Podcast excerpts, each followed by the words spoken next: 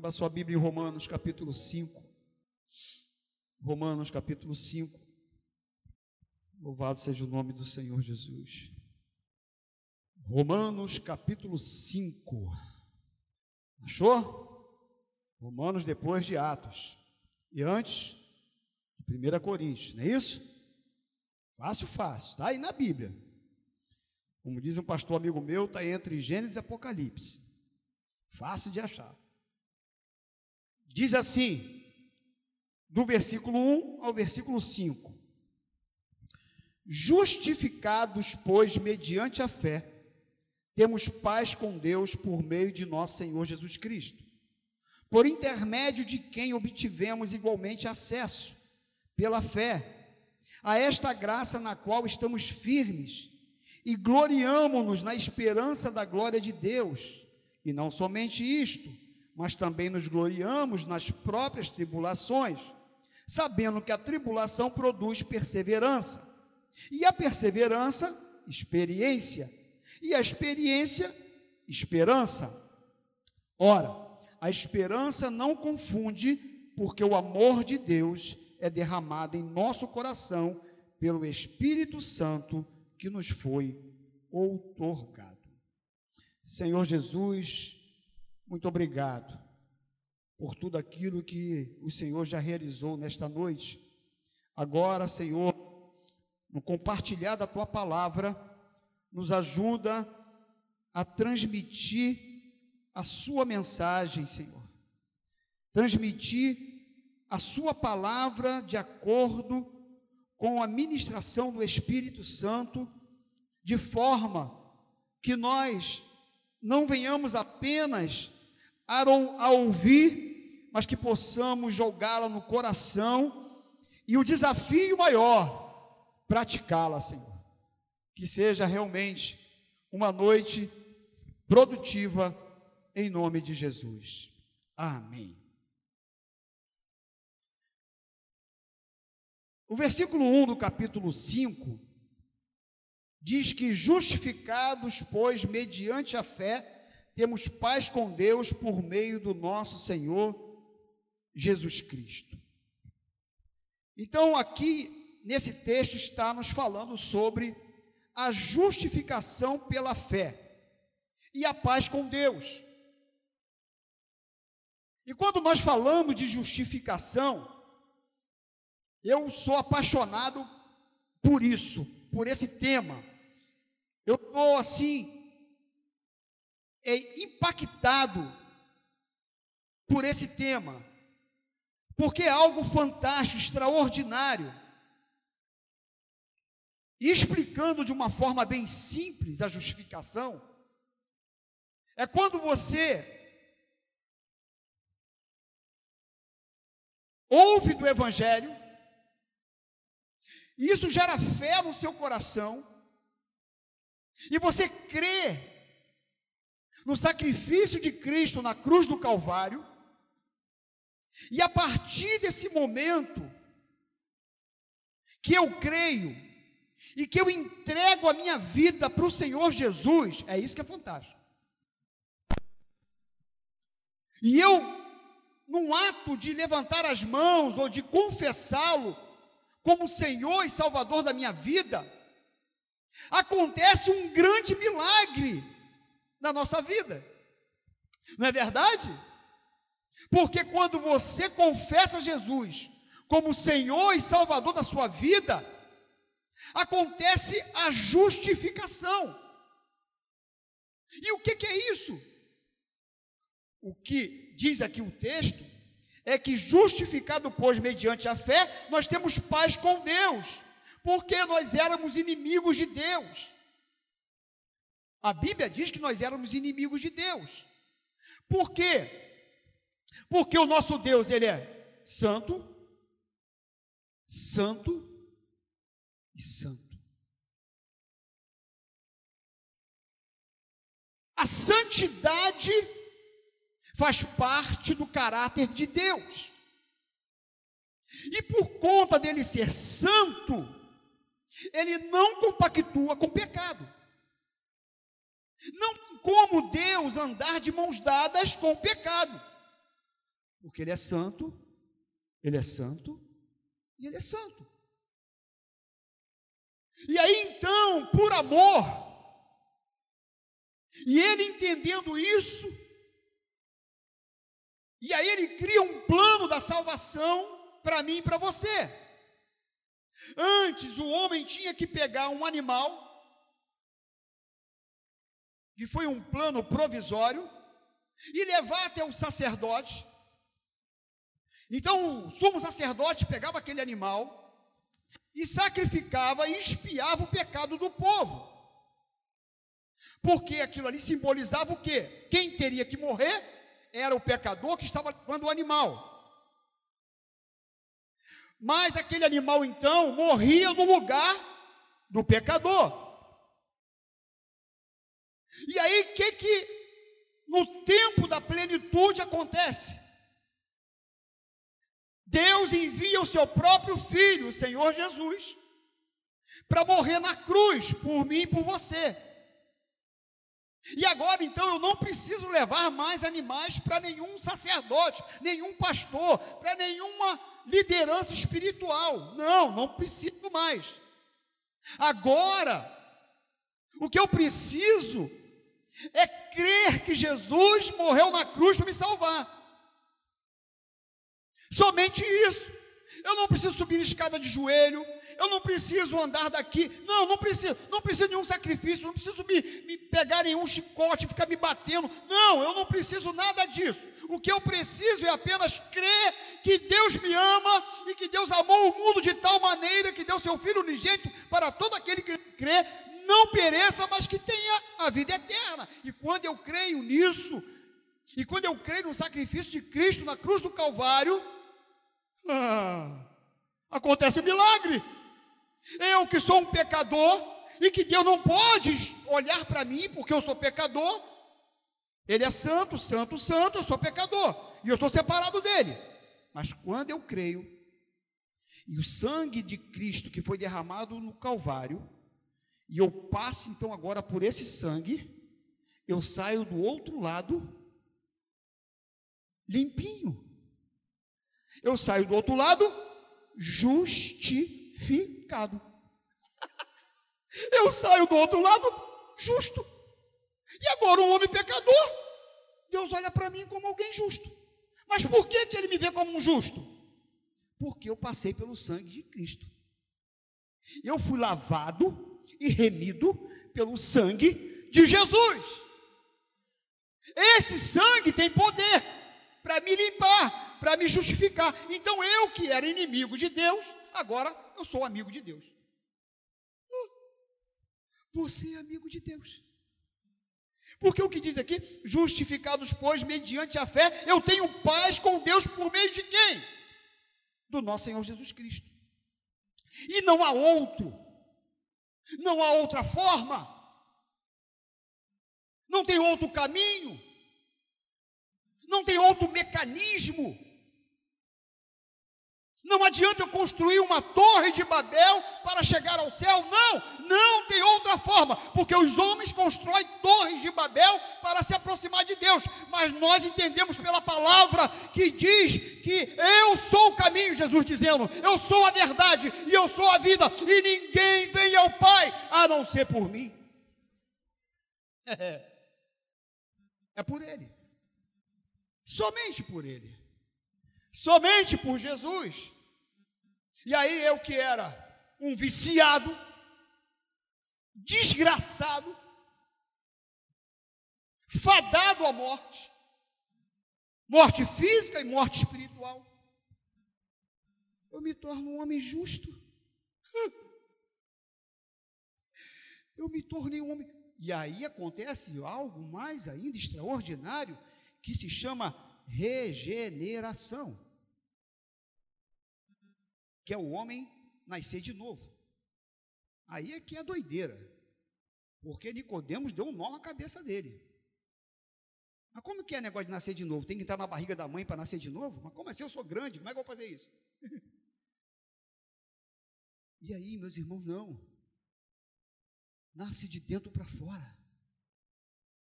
Você é uma nova criatura. É um processo que não é de homem algum. Não adianta dar um, um livro dizendo não pode fazer isso, pode fazer isso, não pode fazer isso, não pode fazer aquilo, você não pode fazer isso, não pode fazer. Não, não, não, não, não é nenhum livro de regras. É uma ação sobrenatural do Espírito Santo de Deus que entra em mim e me transforma de dentro para fora. Muda os meus valores, muda os meus conceitos.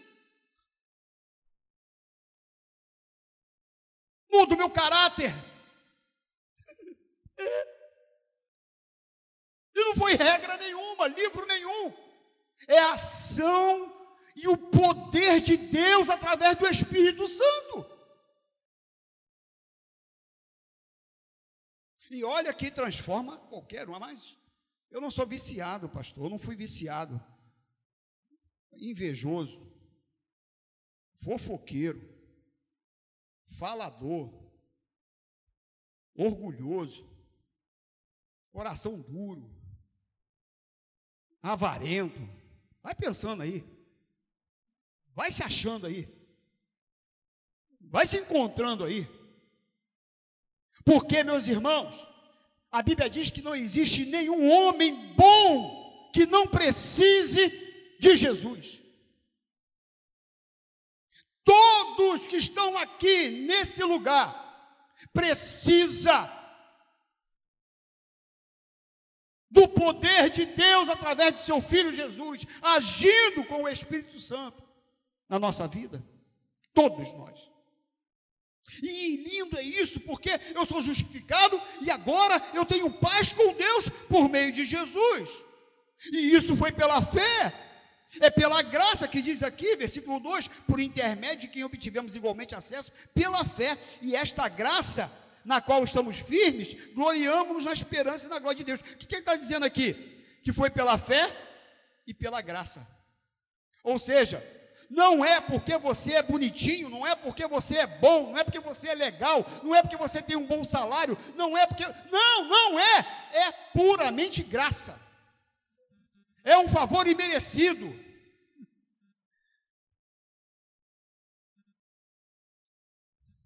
E essa obra é tão poderosa, tão fantástica. E é por isso que nós estamos aqui nessa noite, né, meus irmãos? É por isso que a gente vem aqui domingo de manhã, domingo à noite, a gente vem na quinta. É por isso, porque a gente sabe o que nós estamos pregando, a gente sabe o que a gente vive, a gente sabe o que a gente está falando.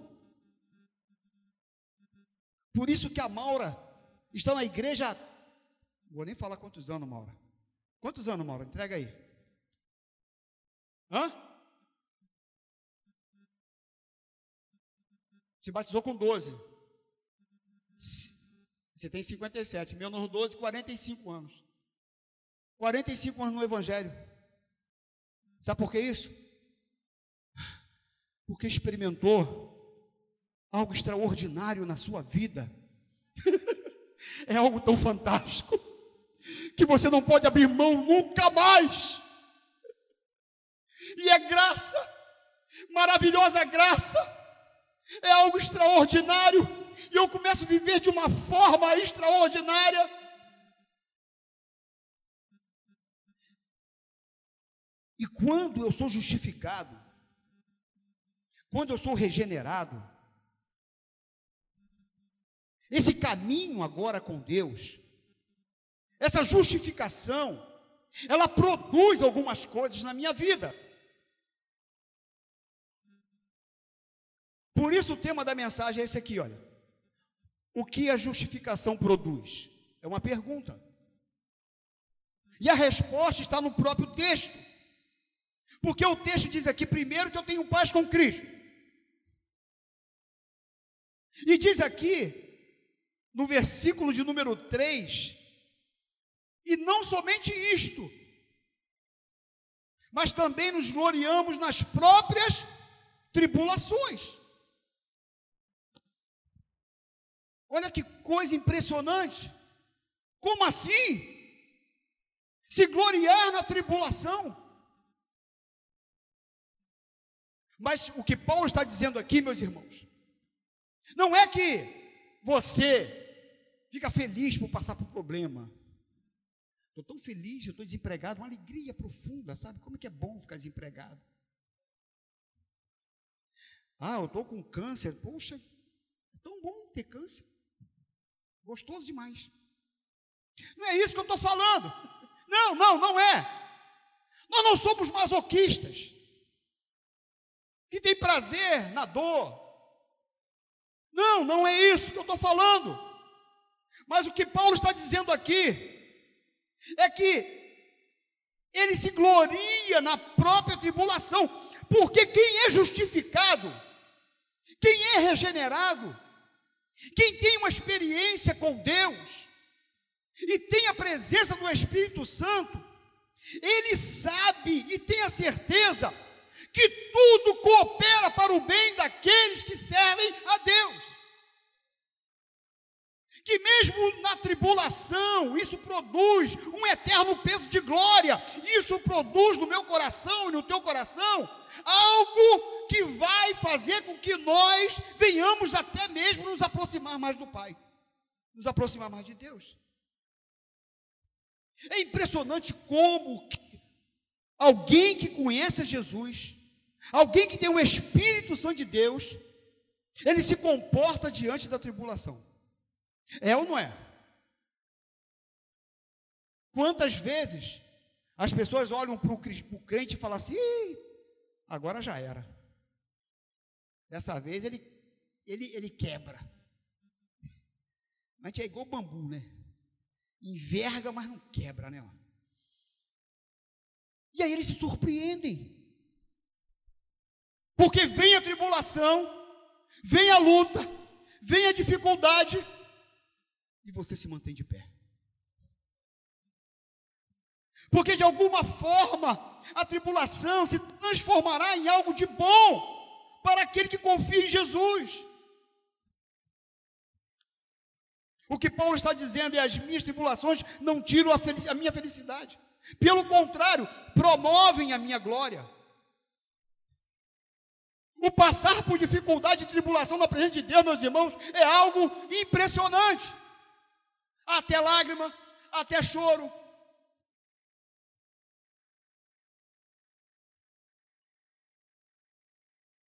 Mas a gente sabe que passar a tribulação com Jesus é diferente nessa linha.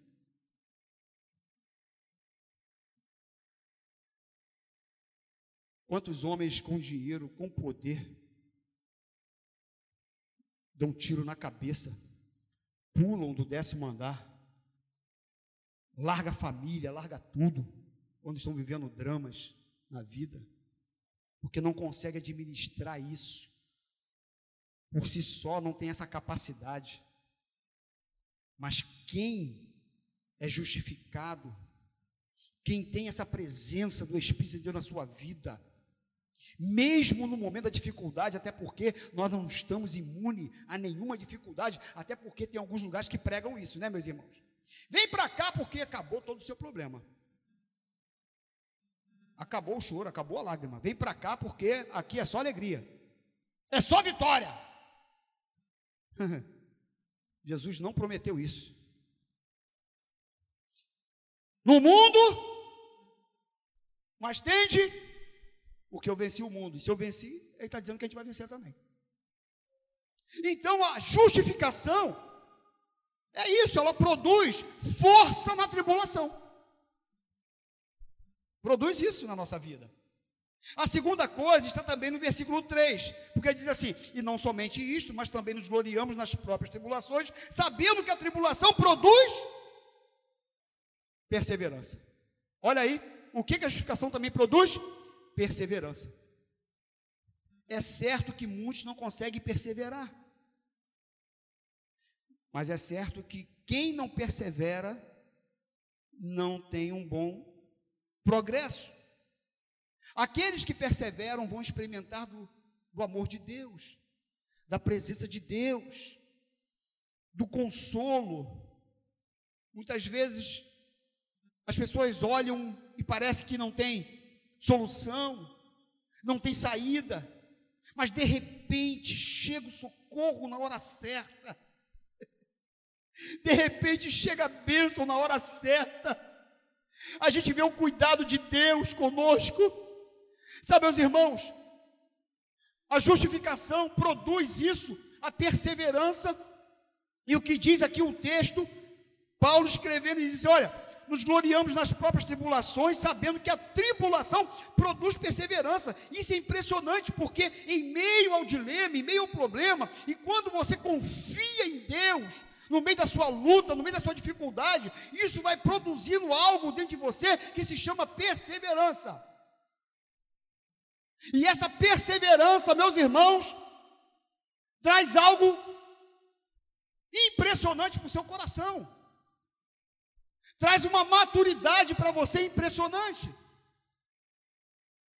Por isso que Paulo diz assim, 2 Coríntios, capítulo 4, de 8 a 9: Em tudo somos atribulados, porém não angustiados, perplexos, porém não desanimados, perseguidos, porém não desamparados, abatidos, porém não destruídos. Ou seja, está tudo difícil, está tudo complicado, mas eu vou continuar caminhando e confiando no meu Senhor, no meu Deus.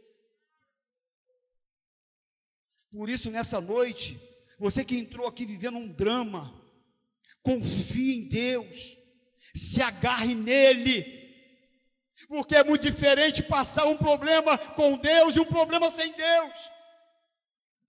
Porque o problema com Deus eu tenho o Espírito Santo que me consola que me anima, que me sustenta, que renova minhas forças, que faz com que a gente continue olhando para frente, crendo no amanhã. E meus irmãos, eu entendo que a perseverança é a forma transparente de mostrar que você crê naquilo que prega.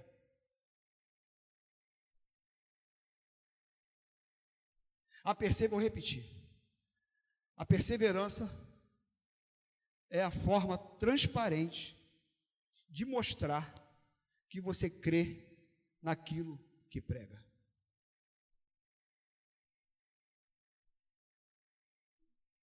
Quando você diz que crê em Jesus e você para no meio do caminho, você não crê em Jesus.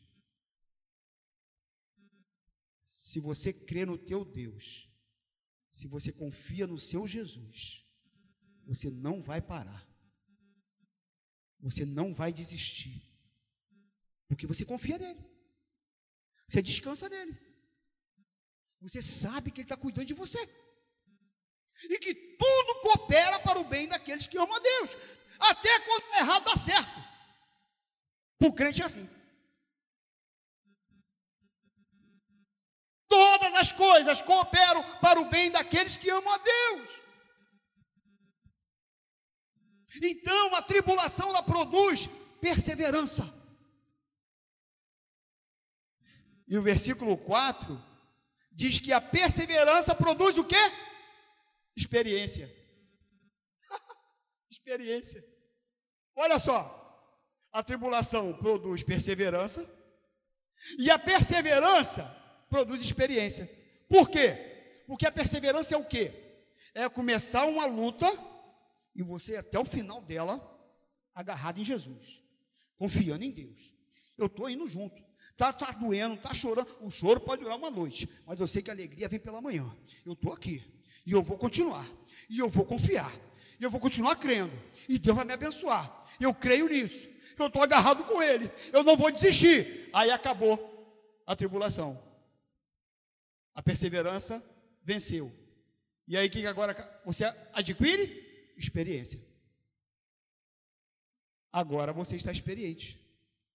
E quando passamos por essa adversidade e nos mantemos firmes na presença do Senhor, confiando nele, nele nós adquirimos experiência. Tiago, capítulo 1, 2 a 4 diz assim: Meus irmãos, tende por motivo de toda alegria o passagem por várias provações. Olha que doideira, hein? Olha o que o Tiago está dizendo aqui. Meus irmãos, tende por motivo de toda alegria passar por várias provações. Ó, o resto. Sabendo que a provação da vossa fé, uma vez confirmada, produz perseverança. Ora, a perseverança deve ter ação completa para que sejais perfeitos e íntegros e em nada deficientes. Então a perseverança tem que ser completa, porque se eu perseverar até o fim, isso vai trazer uma experiência para a minha vida extraordinária. Essa experiência vai fazer com que, quando vier um outro problema, você vai falar assim: ih, ih. eu já enfrentei outro pior, mano. Saiu, uh, tiro de letra. Já tem experiência nisso. Aliás, eu estou até experiência nesse negócio de. Entendeu? Você vai criando casca. É, você vai criando experiência. Você vai se fortalecendo. E você agora não, não é derrubado com facilidade. Você não cai com qualquer empurrãozinho, não. Você está firme. Você se fortaleceu em Deus. Ele te deu maturidade. Ele te deu crescimento.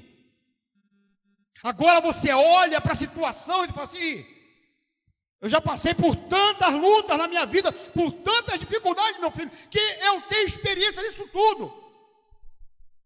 E eu vou enfrentar de novo e vou vencer de novo.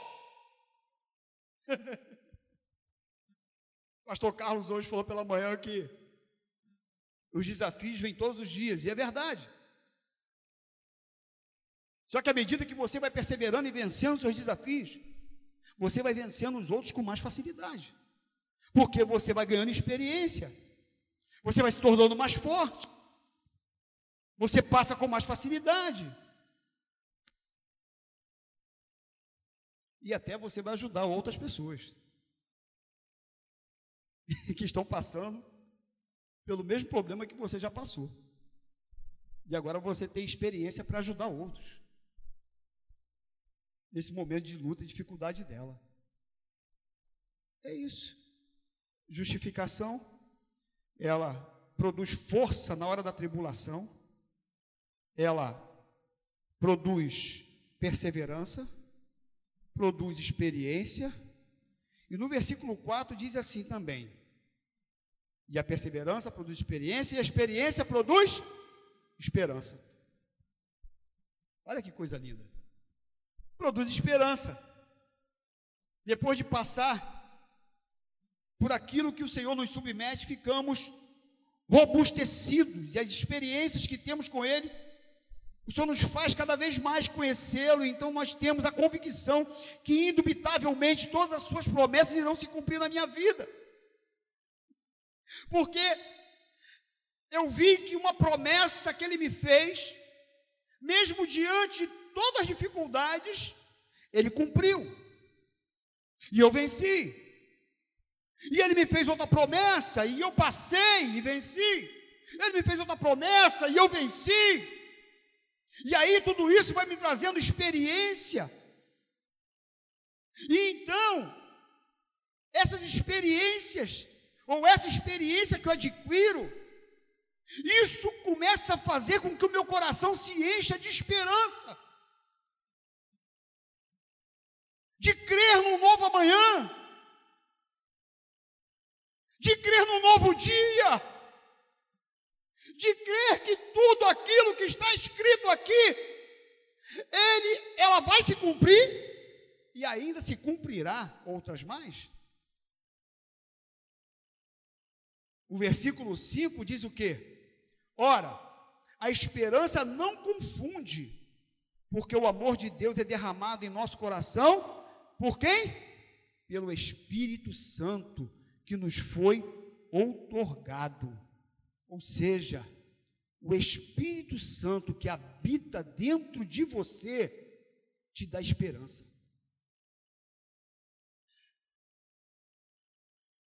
E tudo aquilo que você viveu faz você olhar para um futuro melhor.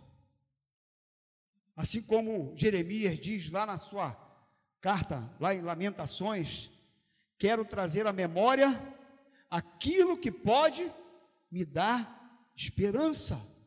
Ou seja, Ele traz à memória tudo aquilo que Deus já tinha realizado, tudo aquilo que Deus já tinha feito, todos os feitos de Deus. Olhou para as Escrituras, olhou para tudo aquilo que Deus já tinha produzido e realizado na história. E ele diz: Não, eu não vou ficar aqui reclamando, murmurando, chorando. Não! Eu quero trazer à memória aquilo que pode me dar esperança. Eu quero trazer à memória as vitórias que Deus me deu, as bênçãos que Ele já realizou na minha vida. Você consegue lembrar aí das vitórias que o Senhor realizou na tua vida? De quantas bênçãos você tem para contar? Você se lembra? Hã? Você lembra daquele dia? Você se lembra daquela vez? Você se lembra daquele livramento? Você se lembra daquele momento que você pensava que não tinha mais jeito, que não tinha mais solução? Você se lembra? E ele chegou na hora certa, no momento certo, e você sobreviveu. Você está aqui de pé. Pode aplaudir o Senhor.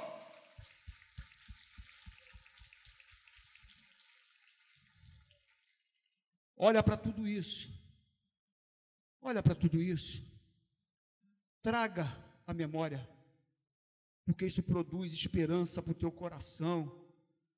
E como ele fez ontem, ele pode fazer hoje. E se for preciso, ele vai fazer amanhã. Por isso, meus irmãos, que quem é justificado produz tudo isso força na tribulação, perseverança, experiência e a esperança nunca morre no coração do Filho de Deus. a gente sabe para onde nós vamos. A minha origem é o céu e o meu destino é o céu. Eu fui gerado no coração de Deus. Eu fui gerado no coração do Pai. A minha vida é dele, a sua vida é dele. Quando você confia e crê no plano da salvação, no sacrifício de Cristo da cruz do Calvário, ninguém mais pode roubar a promessa que Ele tem para mim e para você. Nós vamos passar por tudo isso, por todo o Covid, por todo o vírus. Não tem pandemia que pode nos parar. E não tem pandemia que pode controlar o nosso Deus. Até porque tudo é permissão dele. E os homens não conseguem enxergar. Porque a pandemia equiparou todo mundo. Outro dia alguém falou para mim: eu quero viajar para a Europa e eu não vou viajar, não é porque eu não tenho dinheiro, é porque eu não posso.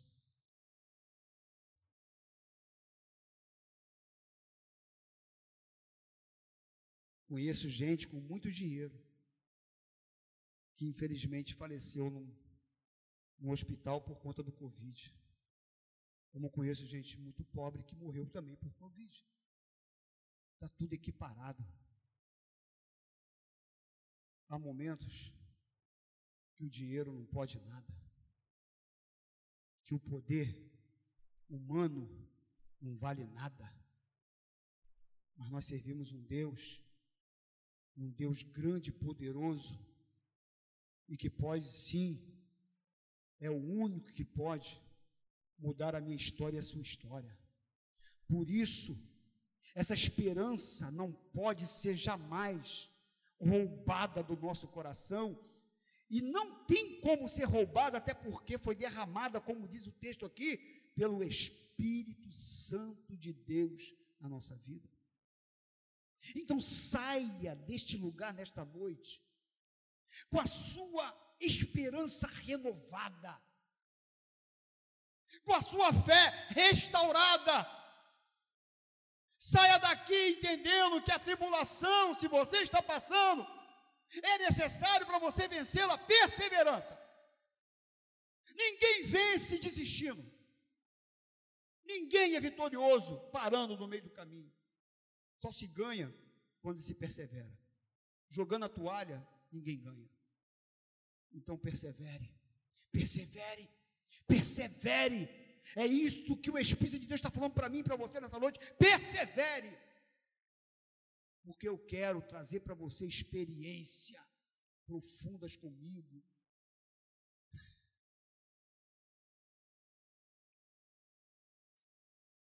E aí, meus irmãos, essa experiência traz essa esperança linda e maravilhosa.